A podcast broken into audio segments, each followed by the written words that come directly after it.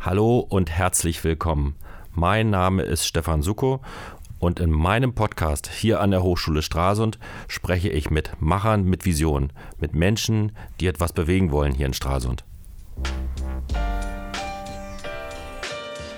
Und mein heutiger Gast, und da bin ich ganz besonders froh, ist der Hausherr dieser Einrichtung, wo wir dankenswerterweise den Podcast produzieren wollen, ist Direktorin der Hochschule in Stralsund, Frau Prof. Dr. Petra Meyer. Herzlich willkommen, schön, dass du da bist. Ja, guten Morgen, Stefan.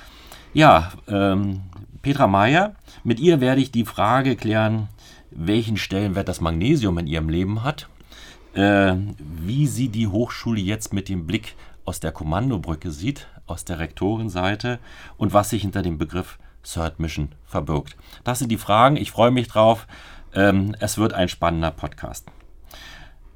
Petra Meyer studiert an der TH Wildau Physikalische Technik, ist dann zur Promotion nach Loughborough gegangen, kam 2004 wieder zurück am Institut für Materialwirtschaft in Helm äh, in Geesthacht und war dann von 2006 bis 2008 an der TU in Berlin und immer hat sie das Magnesium begleitet. Aus meiner Berufsschulzeit weiß ich ja noch, Fertigungstechnik und Maschinenbaukunde, das waren nicht so meine Favoriten, muss ich sagen. Und die Fertigungstechnik insbesondere. Und wir hatten bloß ein Mädchen in der Berufsschulklasse. Und du hast quasi eine Domäne gewählt mit der Fertigungstechnik, die ja nicht so von Frauen, also in der damaligen Zeit, heute mag das anders sein, aber nicht so von Frauen belebt wurde. Was, was hat dich da so gereizt? Warum unbedingt so die Fertigungstechnik? Oder sagen wir mal andersrum, wie viele Männer gab es denn damals, als du hm, losgelegt ja, hast? Ja, also wir waren, als wir angefangen haben zu studieren, äh, natürlich auch eine ganz kleine Gruppe Frauen. Das waren äh, vielleicht nicht mal 10 Prozent, wenn man so möchte. Das ist äh, in der physikalischen Technik vielleicht noch ein bisschen was anderes als in dem klassischen Maschinenbau.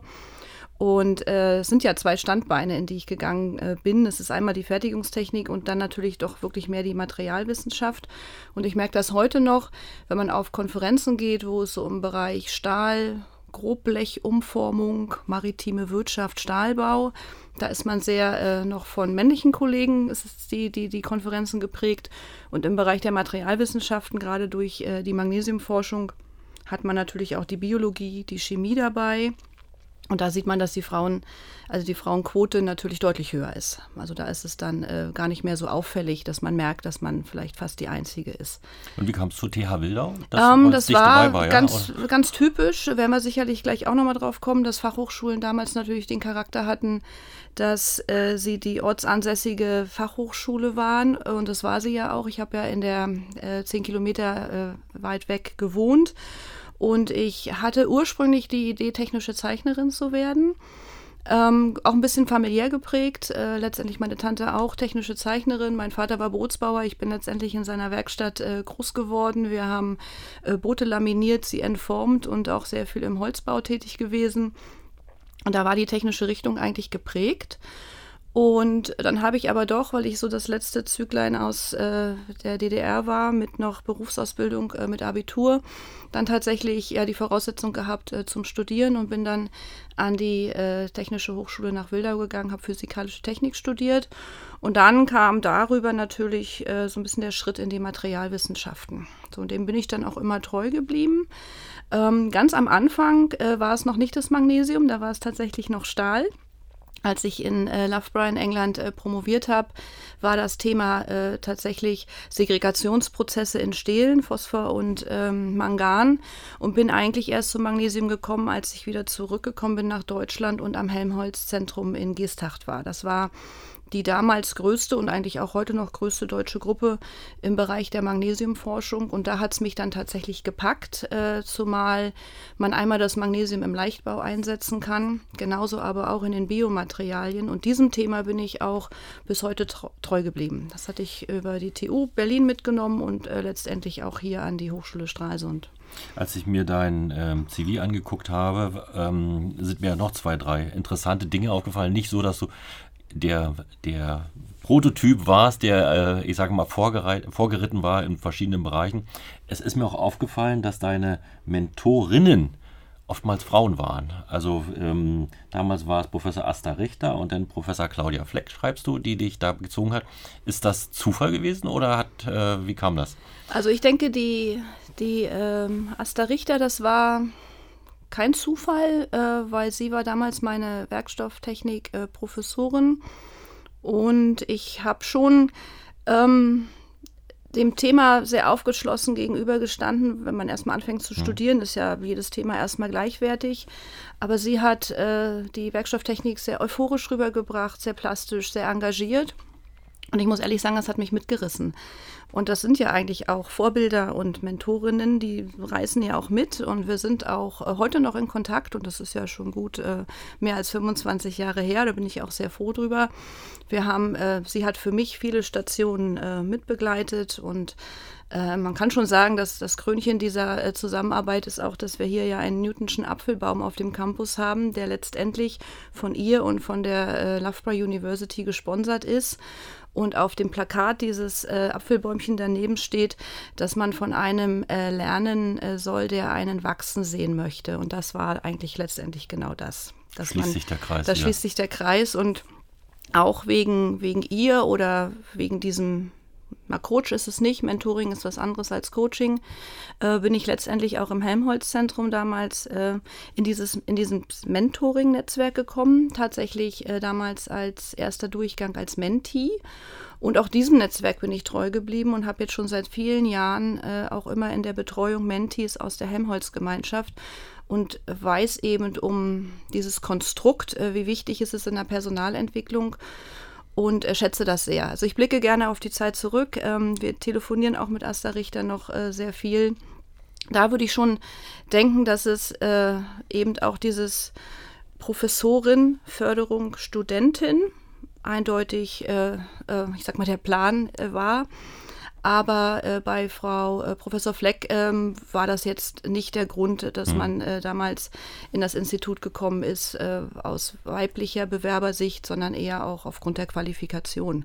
Aber trotzdem äh, merkt man auch heute, dass, äh, wenn ich so mal in meinen Arbeitsalltag schaue, ähm, es ist äh, eine Referentin, Frau Dr. Kopp begleitet mich äh, seit äh, vielen Jahren. Ähm, ich bin auch froh, dass unsere Transferbeauftragte Frau Mertens eine Frau ist, äh, Frau Brückner als Hochschulkommunikationsleitung. Ich denke auch schon manchmal, ob es nicht doch auch ein bisschen dieses Agglomerat ist, dass man denkt, da kann man wirklich gut zusammenarbeiten. Wir haben die, die gleiche Art auch äh, mhm. zu denken und äh, zusammenzuarbeiten und ja, das äh, passt. Das passt, genau. Ähm, sag mal, ist, war es, damals war es ja noch nicht so üblich, dass man zur Promotion ins Ausland geht. Du bist ähm, zur Promotion, bist du nach England gegangen. Wie, wie ist das so? Also äh, hattest du eine, vorher schon eine Affinität dazu oder man geht in ein anderes Land, andere Sprache und dann im Fachgebiet noch, muss man sich noch fachlich beweisen? Wie ist das so? Also das war äh, tatsächlich ins ganz kalte Wasser äh, geschmissen, ähm, weil ich sogar in der Schule noch Russisch gelernt habe und erst in den letzten Jahren äh, im Abitur dann auch Englisch. Ich kann mich erinnern, dass ich nach der Diplomarbeit ja dann einige Jahre in die Industrie gegangen bin und über den Kontakt äh, von Frau Professor Professor Richter ja dann auf die Promotion im Ausland aufmerksam gemacht worden bin, habe mich mit gar nicht lange Überlegen dann auch dazu durchgerungen und kann mich erinnern, dass ich meinen meine letzten Monatsgehälter aus der Industrie dafür genutzt habe, noch einen One-to-One-Englischkurs zu machen. Und auch im ersten Jahr in England äh, war ich in jeder Mittagspause im, im Englischkurs, der ja dann nicht Deutsch-Englisch war, sondern mhm. Englisch-Englisch, weil dann saßen natürlich alle internationalen Studierenden. Und ich habe die ersten drei Monate in meiner Zeit in England äh, fantastisch geschlafen, weil man war so müde, ja. weil du hast den, den inhaltlichen äh, Input, du musst natürlich viel ähm, wissenschaftlich lesen, du musst dich in die Geräte einarbeiten ins Thema. Dann kam noch die Sprache dazu. Ich lebte auch im ersten Jahr in einem internationalen ähm, äh, Wohnheimkomplex. Das war auch gut. Ähm, man dachte dann so nach einem halben Jahr, jetzt kann ich die Sprache zu 100 Prozent, bis einem dann auffällt, dass da nur internationale Leute leben, die genauso einen geringen Vokabularanteil haben wie ich. Und deshalb haben wir uns natürlich auch gut verstanden. Also wörtlich verstanden, ja, weil wir ja. eben alle nicht äh, das perfekte Englisch konnten. Und ich habe gesagt, ich muss hier raus, ich muss ähm, dorthin ziehen, wo eben auch die Muttersprachler leben. Auch nochmal ein Schritt gewesen. Aber auf die Zeit gucke ich sehr gerne zurück, äh, weil es ist wichtig, ähm, sich, sich dem mal auszusetzen. Auto im, im, Ausland, Krankenversicherung im Ausland, Leben im Ausland, äh, alles neu und sich trotzdem zurechtzufinden. Und deshalb kann ich das tatsächlich auch nur jedem empfehlen, mache ich hier gerne auch in Gesprächen mit Studierenden, zu sagen, ähm, mal ein Monat Exchange ist was anderes als mal mindestens ein Jahr oder bei mir waren es ja drei, dann auch im Ausland zu leben. Ich habe das sehr genossen. 2008 bist du dann nach Stralsund gekommen. Mhm. 2008, wie war das hier, als du so hier Onboarding in Stralsund? Man war sehr, sehr aufgeregt, ja. logischerweise. Es waren, ist das vergleichbar, äh, als du nach England gekommen bist? Also neue mhm. Kultur? Gut, Sprache ist die gleiche hier. Aber nee, es war deshalb was anderes, weil in England hat man noch diesen, diesen Studierenden PhD, mhm. äh, ist ja noch ein Studierendencharakter. Man war so ein Post, Postgraduate. Ähm, hier war es natürlich eindeutig eine Profession, wo man weiß, das ist, hat, man ist jetzt die andere Seite mhm. und nicht mehr die Studentin, sondern auf der, auf der lehrenden Seite. Deshalb ist es eindeutig ähm, nicht das gleiche Gefühl. Aber dieses Neugierige und Neue, das war natürlich äh, sehr ähnlich. Und hier war es schön, äh, weil man natürlich erstmal in eine Fakultät kam, die von der Ausstattung äh, sehr gut in den Geräten ausgestattet war, was jetzt auch äh, direkt äh, mich betrifft äh, für, die, für, die, für den fachlichen Hintergrund. Und man eben wusste, das ist etwas Bleibendes. Ich bin auch gekommen, um auch wirklich zu bleiben und nicht, um es nochmal als, als äh, mhm. Station zu sehen, sich etwas aufzubauen, ähm, seine Lehre ständig zu verbessern und auch die Forschung zu etablieren. Und das ist mir ja dann auch relativ schnell gelungen, dass ich auch schon nach zwei Jahren, die ich hier war, dann auch mit größeren Forschungsanträgen gestartet bin. Und das ist für mich sehr, sehr wichtig, weil es einfach die Verzahnung auch von, von Forschung und Lehre, die neuen Themen hinein in die Vorlesung, die Studierenden gleich heranbringen an das, was sie im Arbeitsleben begleitet, das verinnerliche ich schon sehr. Da wurde ich natürlich gut vorgeprägt, weil ich immer aus einem Forschungshintergrund, äh, also immer in einem Forschungshintergrund äh, gearbeitet habe. Wir hatten ja im Vorfeld besprochen, dass wir im, im, heutigen Podcast unseren Schwerpunkt legen wollen, also über deine Tätigkeit auf der Kommandobrücke, mhm, genau. so will ich es mal sagen, also deine neue Funktion als Rektorin oder jetzt ist es ja keine neue Funktion, jetzt hast du sie ja schon fast über zwei Jahre. Mhm. Und ähm, Trotzdem muss ich nochmal äh, zurückkommen, als du angekommen bist und dein Themengebiet, dein Schwerpunkt mit dem Magnesium.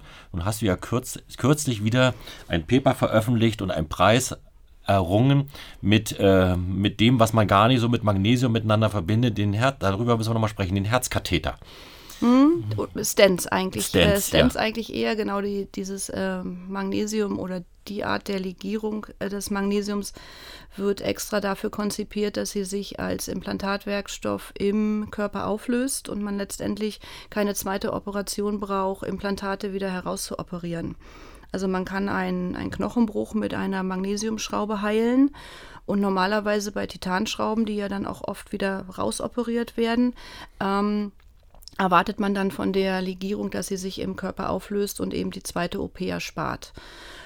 Eine OP mag keiner so gerne. Es kann natürlich Klar. zu Komplikationen kommen. Es ist eine Belastung fürs Gesundheitssystem und insofern ist natürlich schon das Interesse sehr groß daran, eben sich nicht das zweite Mal unter das Messer legen zu müssen. Und ganz besonders ist es natürlich auch für Kinder wichtig, weil die natürlich auch oft sehr traumatisiert werden äh, durch Operationen, dass man sagt einmal und dann äh, ist es ein Prozess, der ähm, im Körper automatisch äh, funktioniert. Man merkt es nicht und man sieht dann irgendwann im Röntgenbild, dass äh, letztendlich das Implantat weg ist. Das wäre der Teil der, der mehr voluminösen äh, Knochenschrauben. Es geht aber eben auch in den Arterien für Stents. Ähm, ich hatte ursprünglich, bevor ich mit der Forschung angefangen bin, habe ich auch gedacht, dass Stents eigentlich bleibend sein sollen müssen sie gar nicht unbedingt, weil wenn sie eben entsprechend einwachsen, kann es auch zu Verwirbelungen kommen auch ein Stand äh, kann und äh, soll auch wieder verschwinden. Und den kriege ich definitiv, kannst du dir vorstellen, Stefan, nie rausoperiert. Ja, ja. Der ist eingewachsen, dann zerstöre ich nachher so viel äh, Arterie, dass äh, da das Ziel ist, einfach ihn dann auch äh, wegkorrodieren zu lassen. Und wo stehen wir jetzt da? Ist das schon, ist das schon Ja, es Praxis? gibt äh, auch tatsächlich mit deutschen, mit deutschen Produkten gibt es zugelassene Stents hm. und es gibt auch zugelassene Knochenschrauben die noch nicht sehr groß sind, weil man da eben noch äh, schauen muss, was äh, das, die Degradationsrate ist. Aber ja, äh, es ist tatsächlich schon im Einsatz. Toll. Und wir sind natürlich mit auch genau diesen Firmen dabei, die Legierungen zu optimieren, die Korrosionsraten einzustellen, die Festigkeiten zu verändern, uns das Bruchverhalten anzugucken.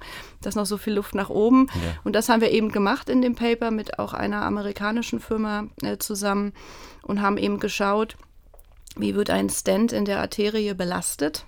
Der wird ja, der pulsiert ja. Und das haben wir versucht im Labor nachzuspielen, äh, dass man eben in die normale äh, körperliche Umgebung kommt. Und dafür haben wir eben einen Preis gekriegt, haben wir uns Toll. sehr gefreut. Ja, herzlichen Glückwunsch an der Stelle. Ähm, die, habe ich ja eingangs gesagt, die neue Funktion, also von der Brücke als Kapitän, ähm, ist ja eine, die dich doch ganz anders fordert. Wie viel Zeit bleibt da noch für Forschung?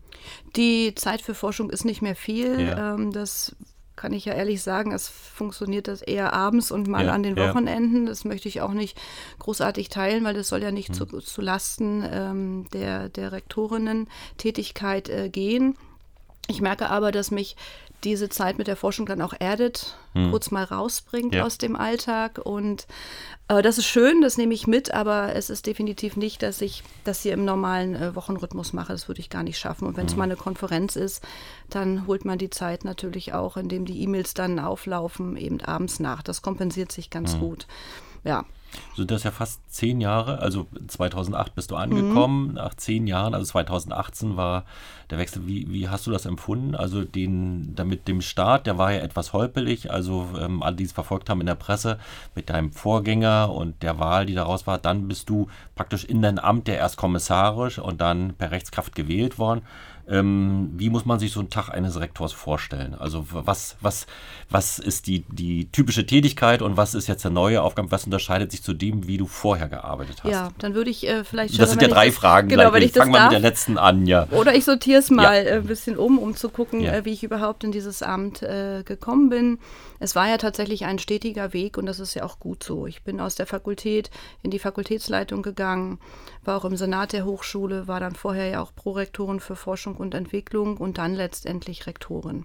Und da sieht man, dass das natürlich in zehn Jahren ja, eine Zeit auch ist und nicht man von 0 auf 100 geht, ja. was ich mir sehr schwierig äh, vorstelle letztendlich, dass man das dann so macht, sondern dass man in das Amt reinwächst. Aber so eine Wege gibt es ja auch, ne? Also so mit deinem Wege Vorgänger war ja quasi so ein Weg, den man damit beschreiten wollte. Genau, ich ja. würde nur für mich sagen, ja. mein Weg wäre es nicht, weil ich es schön finde, dass man sehr viele Dinge vorher auch äh, durchlebt hat, man mhm. reflektiert sie anders, man sieht sie anders, man wechselt eben auch mal die Seiten und äh, sagt, das ist so, weil und kann sich auch an erinnern aus Fakultätssicht. Ich glaube, dieses Miteinander ist da sehr wichtig. Und der, der Tag hat sich natürlich verändert. Man ist äh, jetzt im Amt als Rektorin auch für repräsentative Aufgaben der Hochschule verantwortlich. Wir haben natürlich auch immer noch einen operativen Teil, das ist auch gut. Wir haben auch sehr viele Gespräche, man macht sehr viel Kommissionsarbeit. Wir haben unsere Rektoratssitzungen, die werden natürlich auch mit Themen äh, gespielt, die aus den Fakultäten kommen. Man setzt Impulse, man bearbeitet ähm, auch natürlich noch Projekte keine Forschungsprojekte, sondern eher strategische Projekte. Aber ich denke, da kommen wir nachher nochmal ja. dazu, wenn wir, auf, wenn wir über Third Mission sprechen. Und man ist natürlich auch an der Vernetzung interessiert äh, im Land äh, als auch äh, überregional. Wir äh, bringen uns auch ein in zum Beispiel die regionale Innovationsstrategie. Da sind ja letztendlich auch Direktoren der Hochschulen mit im Strategierat, äh, so dass das natürlich auch einen großen Teil äh, des Alltages ist, zu schauen, mit was setzt man hier auch an der Hochschule Impulse welche Themen kann man fördern, wo sind wir gut? Und das muss man promoten, wo nämlich außen war, dass wir besser werden können? Und die Impulse trägt man rein in der Hoffnung, dass man Verbündete findet, was bisher immer sehr gut funktioniert hat, um eine ganze Hochschule weiterzuentwickeln. Wir sind tatsächlich, äh, wenn ich es mal so wahrnehme, äh, äh, von dem, wo wir heute stehen, äh, sehr vernetzt, was sich eben auch dadurch zeigt, dass wir gemeinsame Projekte auch mit der Universität Greifswald und der Hochschule Neubrandenburg haben, wo ich auch selbst sehr froh drüber bin, weil wir merken, dass nur in Verbünden wir uns natürlich auch im bundesdeutschen ähm, Durchschnitt auch durchsetzen können. Kannst du mal so ein Projekt nennen? Ja, wir haben jetzt, ähm, würde ich nachher vermutlich sowieso nochmal drauf kommen, auch äh, das Exist-Potenziale-Projekt eingeworben, wo es darum geht, äh, Gründungspotenziale zu heben. Und das machen wir eben nicht alleine, sondern mit Greifswald und Neubrandenburg. Und auch einige Wir-Projekte aus diesem Programm Wandel durch Innovation in der Region sind auch Verbundprojekte. Mhm. Und das liegt einfach auch daran, dass man deutlich interdisziplinärer arbeiten kann und eben auch eine ganze Region im Blick hat, die man entwickeln möchte. Wie läuft sowas praktisch, an, praktisch ab? Seid ihr an Arbeitskreisen oder rufst du den Rektor an und sagst du, ähm, lass uns da mal zusammenarbeiten? Oder wie ja, das, das, kann im Ernstfall auch passieren, ja, ja. dass wenn man eine Ausschreibung sieht, äh, dass man dann sagt, ähm, mit wem würde man da gerne ja. äh, auch thematisch als auch äh, persönlich zusammenarbeiten und dann kann es tatsächlich mal zu solchen Telefonaten kommen. Ähm, aber auch einfach aus den, aus den vielen Gesprächen heraus, die man ja auf äh, vielen äh, Treffen dann auch hat, dass man sieht, dass man thematisch zusammenpasst. Und dann ist da der Schritt zu sagen, ach, lass uns doch das zusammen beantragen, äh, nachher gar nicht mehr so groß. Kannst du noch die, die Richtung der Schule selber mitgestalten? Wenn du sagst, also wir wollen Schwerpunkt werden zur jetzigen Zeit, was absolut, absolut ja in aller Munde ist, ist die Digitalisierung vorantreiben. Wir wollen mehr digitale Studiengänge, wir werden unser Bild nach außen so ein bisschen auspolieren. Was kannst du da machen. Die Impulse kann man setzen, ja. natürlich. Das ist ja auch eine Aufgabe, weil wir ja eben, wenn man es so als Außenminister bezeichnet, mhm. natürlich mhm. äh, die, die Umwelt äh, wahrnimmt und das natürlich gerne mit in die Einrichtung äh, trägt. Ähm, aber im Wesentlichen äh, muss man schon sagen, und das ist auch genau richtig so, dass die Studiengangsentwicklung natürlich aus den Fakultäten kommt. Mhm. Das heißt, die setzen auch ihre Schwerpunkte und dann äh, wird es im Rektorat letztendlich zusammengetragen, dass wir eben schauen, dass das auch gut zusammenpasst äh, thematisch. Wir nehmen auch wahr, dass es relativ viele fachbereichsübergreifende Studiengänge gibt, dass man also die Kompetenzen der einen, des einen Fachbereiches dann eben auch in dem anderen nutzt. Das ist auch in den Fakultäten, das ist natürlich auch gut. Aber wir können auch Impulse setzen, also auch gerade äh, diesen Antrag äh, für das Heben der Gründungspotenziale ich sag's mal ganz platt, den hätten wir auch nicht stellen brauchen. Mhm. Ne, das ist jetzt also nicht getrieben worden äh, von den Fakultäten. Das war wirklich eine Entscheidung aus dem Rektorat heraus. Und dann bringt man damit natürlich den Impuls rein, sucht sich äh, die Verbündeten der Fakultäten, die nicht schwer sind zu finden, ja. weil natürlich sehr viele daran interessiert sind. Und dann ist es eine Entwicklung, die man geht, ne? dass man sagt, auch neben dem Übergang Hochschule, Berufsleben als ähm, Mitarbeiter in einem großindustriellen Umfeld als auch hier in den KMUs ist auch Gründung ähm, eine Möglichkeit. Und ja. das ist, diesen Gründergeist zu wecken, ist eben auch das Interesse an, an diesem Projekt. Und, und das sind Impulse, die man reinträgt. Ja. Wird denn die Entwicklung des neuen Wissenschaftscampus, der ja, in, ich sage mal, in absehbarer Zeit ähm, deutlich auch das Leben hier bestimmen wird, äh, auch das Leben der Hochschule verändern? Auf jeden Fall. Man müsste ja jetzt quasi schon die Weichen dafür legen, dass also da eine, eine, eine das, Zusammenarbeit... Das wäre zum Beispiel ja. eine Weiche, dieses, dieses ja. Projekt, was jetzt startet, weil der Wissenschafts-Wirtschaftscampus ja die Idee hat, gerade auch an die Studierenden von uns, vielleicht auch über Start-up-Gründung, dann dort äh, ihnen einen Platz zu geben, um sich weiterzuentwickeln. Mhm. Und das ist eben genau die Zusammenarbeit, dass man hier schaut. Wir haben es ja in ganz klein, wir haben den Ideenwettbewerb, du ja. kennst äh, dieses ja. Projekt. Das ist ja die Vorstufe davon, dass man sagt, ähm, daraus machen wir jetzt mal einen richtigen Businessplan mhm. und gucken mal, ob wir auch Finanzierung äh, äh, akquirieren können. Und dann gehe ich eben in die Gründung. Absichtlich setzt man ja diese Zentren auch dicht an die Hochschule, äh, um uns eben gegenseitig zu beflügeln. Und wir können damit werben, weil wenn wir damit werben, dass wir eben auch noch mal mehr darauf achten, was mit unseren Studierenden danach wird, äh, wage ich zu behaupten, dass man dadurch auch mehr Studierende erreicht, äh, wenn man ihnen einen guten Übergang ins Berufsleben gibt. Wenn, jetzt hast du ja, ich sag mal, als Rektorin eine andere Sichtweise erhalten oder bekommen als, ähm, als Lehrende, als ähm, Dozentin, Professorin in deinem Fachbereich, wenn du nach Schwerin ins Bildungsministerium gehst? Wie wird Stralsund wahrgenommen? Also wenn du dort als Rektorin und im, in der Hochschulrektorenkonferenz hast du ja einen beachtenswerten Vortrag letztes Mal gehalten. Wenn du dort bist, wie wird Stralsund von dort wahrgenommen? Also ich denke, aus äh, Sicht des Bildungsministeriums ähm, wünscht man sich, wahrscheinlich auch zu guter Recht, ja. immer noch eine Verbesserung. So nehmen wir auch die Zielvereinbarungsgespräche äh, jetzt aktuell wahr. Äh, dass wir noch vernetzter werden müssen, die Studierendenzahlen noch mehr steigern, noch mehr dort, digitalisieren. So ähm, ich denke, das ist einfach der, der Impuls, dieser Wunsch äh, zu sagen, ähm, wir, wir müssen hier besser werden, weil das mhm. Land natürlich auch sieht, dass wir nicht definitiv hier auch nicht abgehangen werden wollen im bundesweiten Durchschnitt. Und das ist dann, was ich mir wünschen würde, wenn ich das hier auch an der Stelle einmal sagen darf, dass wir das mehr gemeinsam tun, dass man eben auch mal wertschätzt, dass wir eben gut äh, vernetzt sind. Woran wird das in Schwerin gemessen? Wie effektiv das funktioniert? Naja, im Wesentlichen natürlich. Startups oder was nee, eben nicht. Im Wesentlichen erstmal an den äh, Studierendenzahlen. Man hat natürlich mhm. immer noch den Blick darauf zu sagen, wie sind die Studiengänge ausgelastet, ähm, wie viele Studierende haben wir.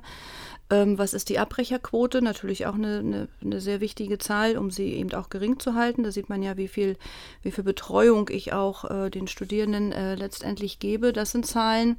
Internationalisierung ist auch eine wichtige Zahl, mit der natürlich die Ministerien auf uns gucken. Aber das Transfergeschäft, Forschung sicherlich auch. Ne? Man lässt sich mal die, die Anzahl der Publikationen und der Drittmittel ähm, übermitteln. Aber das Transfergeschehen äh, ist da äh, natürlich noch nicht so noch sich so richtig nachgefragt. Und das hat aber auch nichts damit zu tun, dass das Ministerium das nicht macht, sondern dass das Transfergeschehen heutzutage noch nicht so gut abrechenbar ist. Also die Zeit, die man in einem Unternehmen sitzt, um mit ihm gemeinsam ein Verbundforschungsprojekt vorzubereiten, kann ich nicht abrechnen. Ich sage nicht, das waren vier Stunden am Tag X, aber wenn ich sage, ich habe was publiziert, schicke ich mein Paper, habe ich Kennzahl, habe ich eine Zahl gemeldet. Mhm. Drittmittel, wunderschöne Zahl. Transfer, wie gut der Übergang funktioniert, ist, wir, wir reden da auch sehr viel in den äh, Kreisen, die sich äh, mit, mit Transfer und Kooperation beschäftigen wie ich das letztendlich auch tatsächlich messen kann. Ich kann die Zufriedenheit der Studierenden erfragen und sagen, wie, wie, wie schnell wart ihr von der Hochschule im Arbeitsleben und seid ihr genau da angekommen, wo ihr auch hin wolltet. Das kann ich alles tun. Aber die Zeit, die wir dafür aufbrauchen, um genau das äh, zu unterstützen, die ist so schlecht messbar. Das ähm, kann ich absolut nachvollziehen. Ähm, meine Frage zielt jetzt darauf ab, in Schwerin hat ähm, in ihrer Fragestellung natürlich eine andere Sichtweise in der Bewertung der Hochschulen, wie zum Beispiel eine ähm, Professorin im Fachbereich wie eine, ein Student, der von außerhalb kommt. Das sind sicherlich andere Zufriedenheit. Du hast es angesprochen, ist ein, wesentliche Kriterien, ein wesentliches Kriterium für einen Studierenden. Ähm, das ist sicherlich ein anderer Gedanke als der, der aus Schwerin gesehen wird.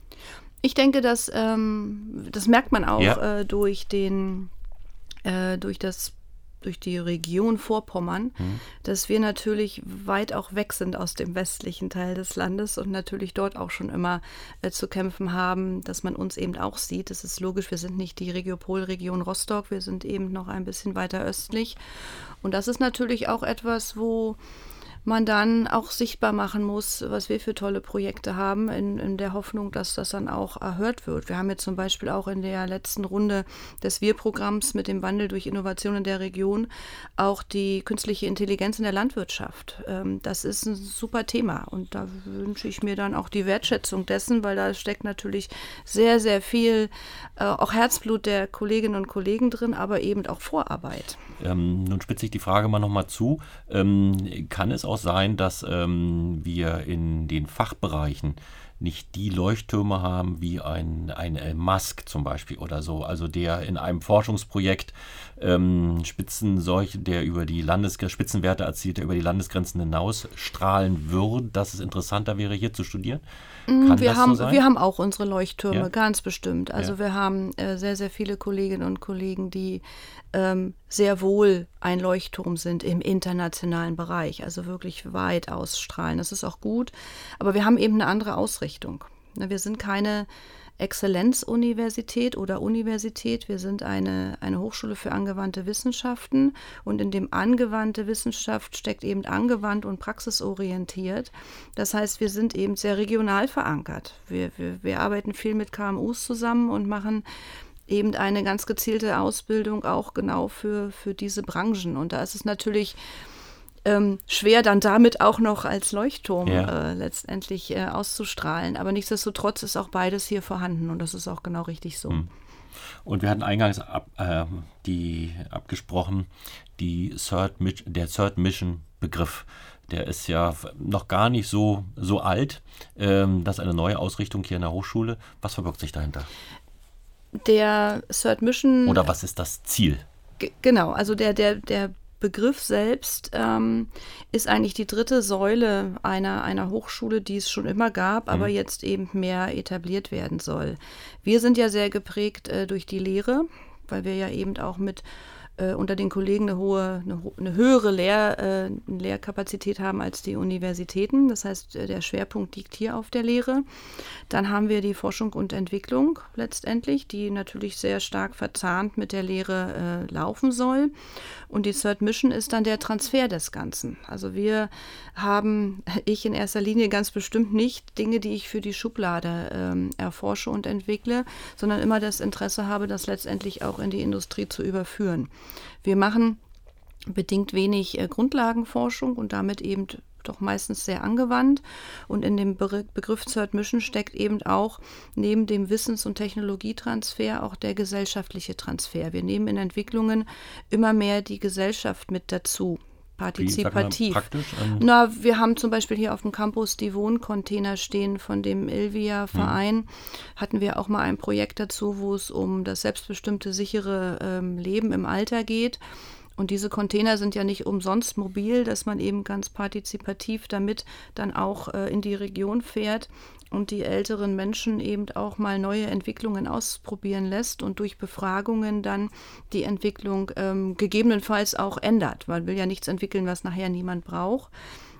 Das und auch gesellschaftliche Themen. Ne? Das ja. kann IT-Sicherheit mal äh, äh, wirklich auch runterbrechen bis hinein in die Wissenschaftskommunikation, äh, dann auch äh, zum Erklären. Das ist natürlich auch ein größeres Interesse aus der Gesellschaft äh, zu wissen, was wir hier eigentlich tun. Ja. Und das steckt in diesem äh, Third Mission natürlich auch drin. also die dritte Mission ist der Wissenstransfer in die Region. Genau, aber eben auch im gesellschaftlichen, im ja. gesellschaftlichen Bereich. Und dass man eben die Menschen auch deutlich mehr, mehr mitnimmt. Wir haben schon immer Wissens- und Technologietransfer gemacht, aber jetzt kriegt es eben eine Bedeutung und eben noch so weit, dass man sagt, das sind dann auch noch Programme, die eine Regionalentwicklung äh, vorantreiben. Und äh, dieser, dieser Transfer ist eben immer so der bisher spärlich ausgestattete Bereich einer Hochschule. Und aus meiner Sicht, und vielleicht ist das auch nochmal ein Impuls, den man eben dann doch schon auch als äh, Hochschulleitung in eine Hochschule bringen kann, aus meiner Sicht ein sehr wichtiger Bereich. Wir sind der Motor der Region, wir wollen Regionalentwicklung mit betreiben und sind ja nicht umsonst deshalb auch mit sehr vielen Akteuren äh, im, im, Umkreis auch regional ja, vernetzt.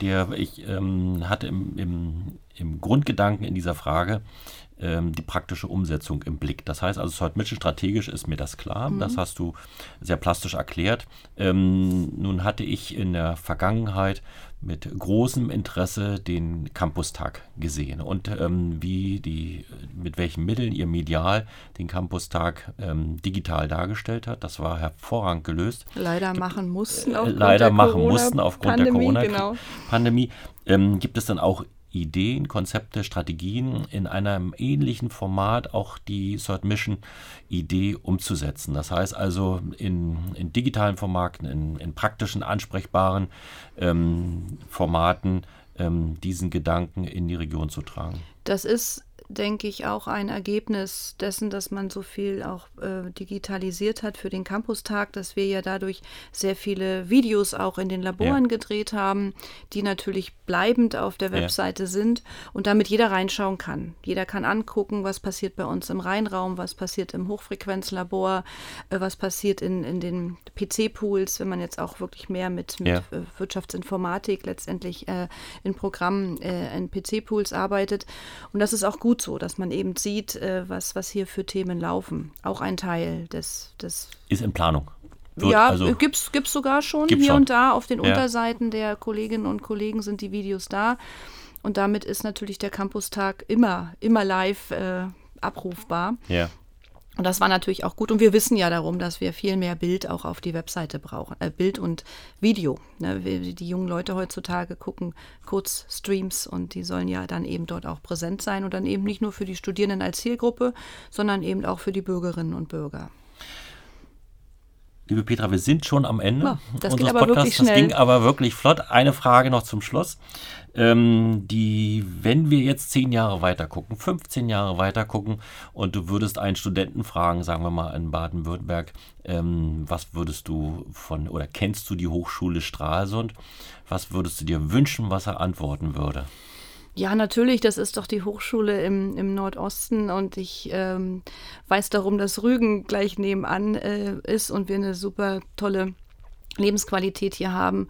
Und nicht nur das, sondern eben auch ganz tolle Studienangebote, weil diese, diese, dieses dort studieren, wo eben andere Urlaub machen, so platt dieser Slogan sich anhört. Äh, das ist eben sehr wichtig, äh, dass man eben auch nachmittags surfen gehen kann oder auch Stand-up-Paddling und äh, was nicht alles, äh, Volleyball am Strand.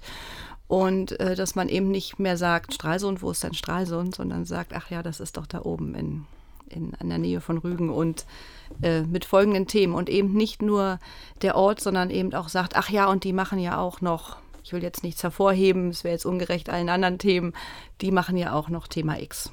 Schön. Also dem gibt es eigentlich nichts mehr hinzuzufügen. Vielen Dank, schön, dass du da warst. Sehr gerne, danke. Freue mich auf das nächste Mal. Vielen Dank.